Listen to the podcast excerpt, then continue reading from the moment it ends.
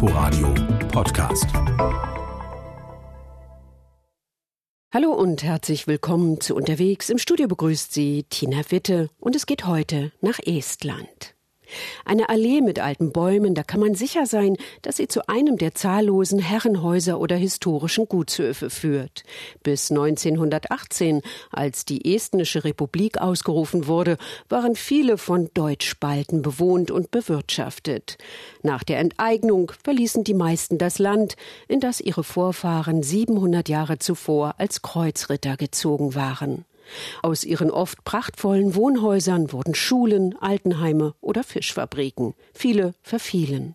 Heute, nach der Unabhängigkeit des Landes 1990, erleben sie ein Comeback und spielen für das Selbstverständnis der Esten eine wichtige Rolle. Susanne von Schenk hat einige von ihnen besucht.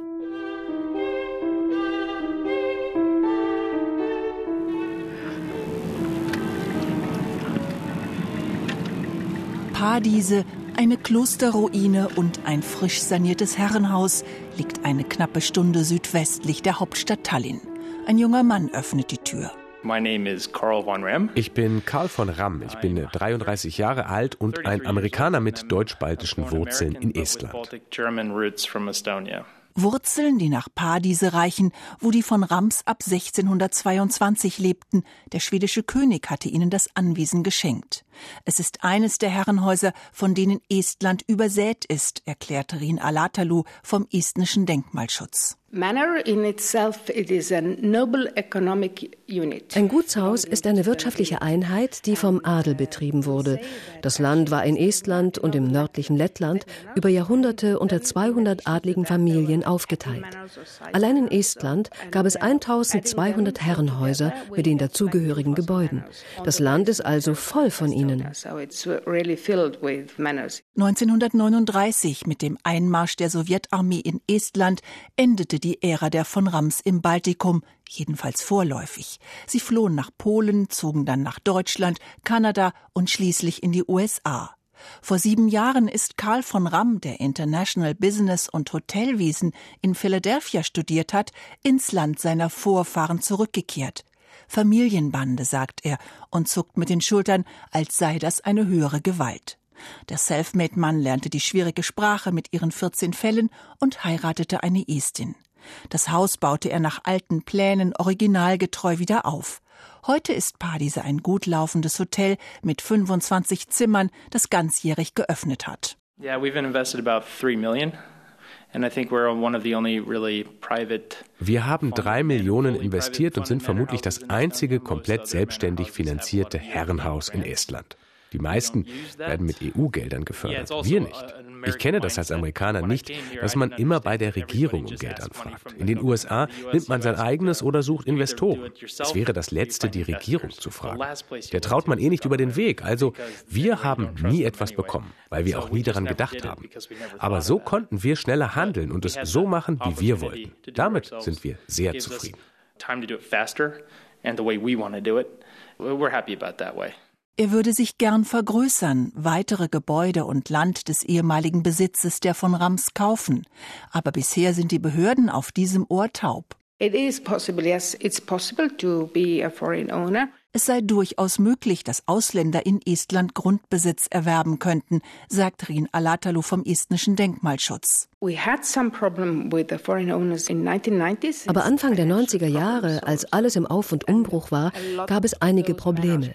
Viele Ausländer und auch vermögende Einheimische kauften Häuser, weil sie billig waren. Aber dann gab es finanzielle Probleme bei der aufwendigen Renovierung und viele gaben auf. Jetzt ist die Lage anders. Es gibt viel guten Willen, die Häuser langsam wieder aufzubauen.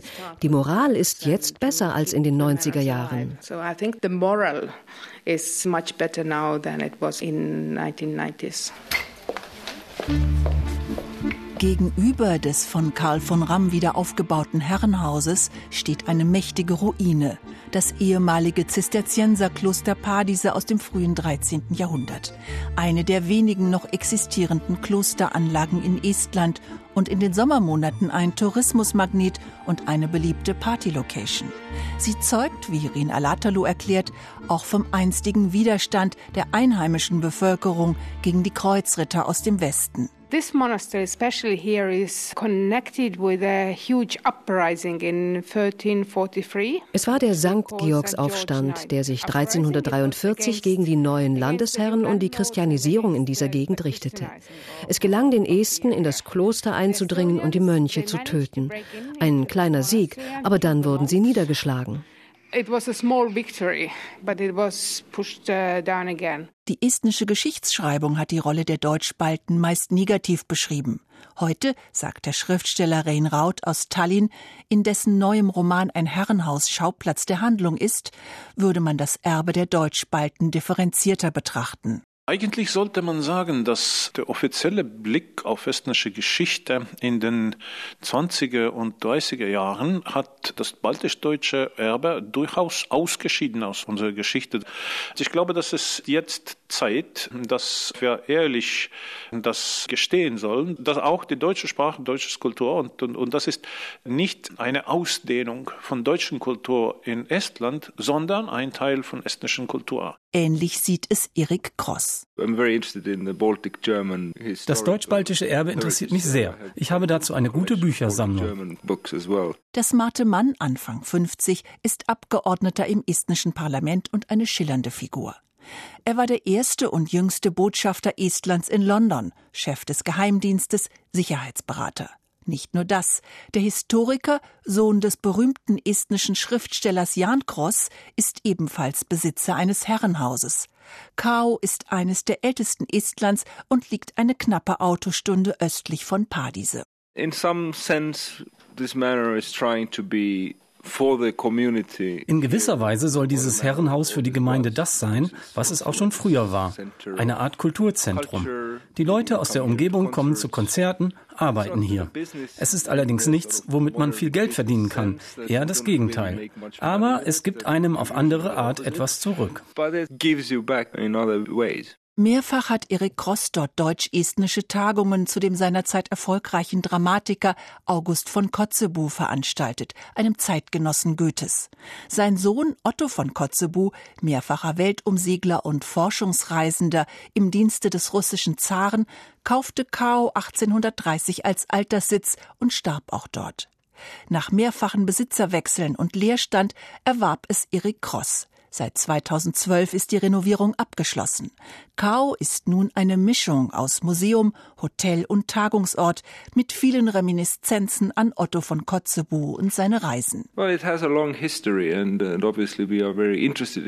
Das Haus hat eine lange Geschichte und wir sind historisch sehr interessiert und möchten das auch gern vermitteln. So hat es hier einige Aspekte eines Museums. Aber wir möchten es nicht so, dass man gar nichts berühren darf und sich fremd fühlt. Man kann die Möbel alle benutzen und sich zu Hause fühlen.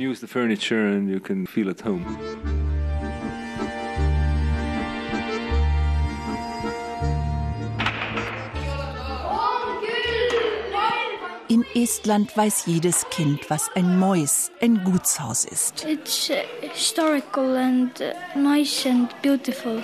Historisch und schön, sagt Arthur, neun Jahre alt, einer von 95 Schülern in Väna, einer Schule, die circa 40 Kilometer westlich der Hauptstadt Tallinn liegt. Hello. Hello. You can sit down, please. Obwohl das Dorf Väna nur 250 Einwohner hat, ist es bekannt durch sein langgestrecktes Herrenhaus im Stil des Spätbarocks. Es liegt in einem zwölf Hektar großen Park. Wo früher die deutsch-baltische adlige Upper Class residierte, befinden sich heute Klassenzimmer. Eine Landhausschule mit Kindergarten auf dem flachen Land. Wena gehörte ursprünglich der deutsch-baltischen Familie von Stackelberg. Berühmt war der Maler, Archäologe und Schriftsteller Otto Magnus von Stackelberg, der im ausgehenden 18. Jahrhundert in Wena lebte. Im Kuppelsaal, in dem sich einst seine Kunstsammlung befand, unterrichtet Katrin Javleb nun Musik. Hier ist viel Geschichte, die Räume und schöne Umgebung, viele Möglichkeiten, viele solche Räume, wo ich äh, zum Beispiel Musikstunde machen kann. 70 solcher Schulen befinden sich in sorgfältig restaurierten ehemaligen Herrenhäusern. Die meisten liegen auf dem Land. 1919, ein Jahr nachdem in Estland die Republik ausgerufen worden war, enteignete eine Landreform die vorwiegend deutsch-baltischen Besitzer. Die meisten von ihnen, deren Vorfahren zum Teil schon vor 700 Jahren ins Land gekommen waren, verließen ihre Heimat in Richtung Deutschland oder Schweden. Ihre Häuser standen leer, viele verfielen, bis einige eine neue Nutzung fanden. Die Geschichte der Herrenhäuser ist ziemlich komplex. Für uns Esten waren sie das Symbol der Knechtschaft, fast eine Art Sklaverei. Das Leben für die Esten war ausgesprochen hart und so gab es viele Spannungen zwischen Deutschbalten und Esten. Heute sind die meisten der einstigen Landsitze Ruinen oder harren noch der Renovierung. Bisher werden 300 der einst 1200 Herrenhäuser als Schulen, Hotels, Museen oder Schriftstellerresidenzen genutzt. Estnische Reisebüros bieten Touren zu den einstigen Gütern der Deutschbalten an, so Erik Kross, der Besitzer von Kau.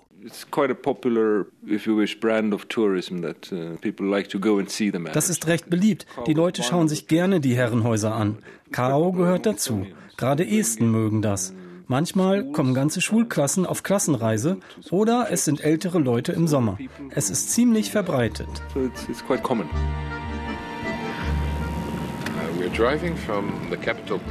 Wir fahren jetzt von der Hauptstadt Tallinn in den Südwesten und erreichen hoffentlich die Küste in einer guten Stunde.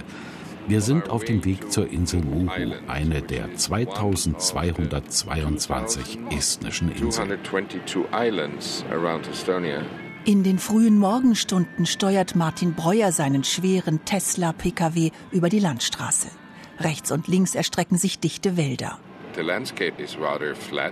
Die Landschaft ist ziemlich flach. Estland hat noch sehr viel unberührte Natur.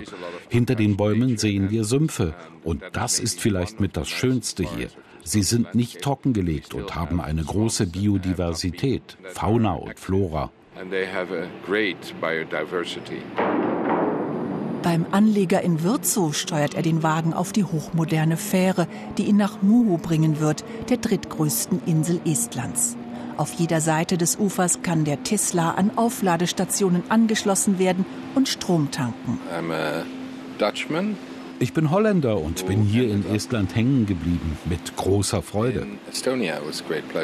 Und zwar in Pedaste.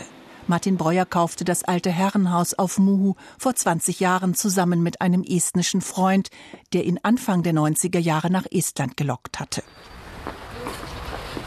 Eine Allee führt nach Pedaste. Im Park weiden schottische Hochlandrinder. Ein Paradies, in das viel Geld und Arbeit gesteckt wurde. Von Anfang Mai bis Mitte September ist es hier einfach fabelhaft. Die Landschaft ist wunderschön, sie ist Teil des Projekts Natura 2000. Man ist hier in einem Naturreservat. Kein Haus weit und breit, keine Licht- und Luftverschmutzung.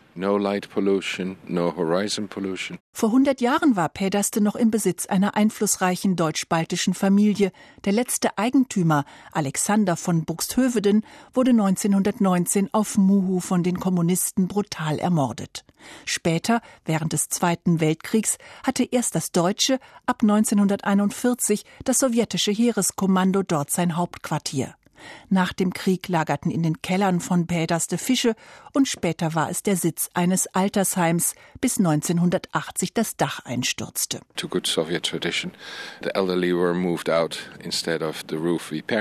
Anstatt das Dach zu reparieren, wurden die Alten umgesetzt. Eine ganz traurige Geschichte, denn man brachte sie in ein Heim für psychisch Kranke, circa 60 Kilometer von hier.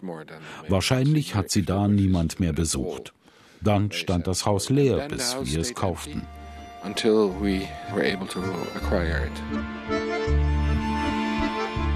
Das ist jetzt 22 Jahre her. Heute ist Päderste ein kleines Luxusressort. Die einsame Lage direkt an der Ostsee ist wunderbar. Die Geschichte des Hauses ist präsent und in Erinnerung an den einstigen buxtehövedenschen Besitz trägt das Gourmet-Restaurant den Namen Alexander auch eine Möglichkeit, die deutsch-baltische Geschichte mit der estnischen zu verknüpfen.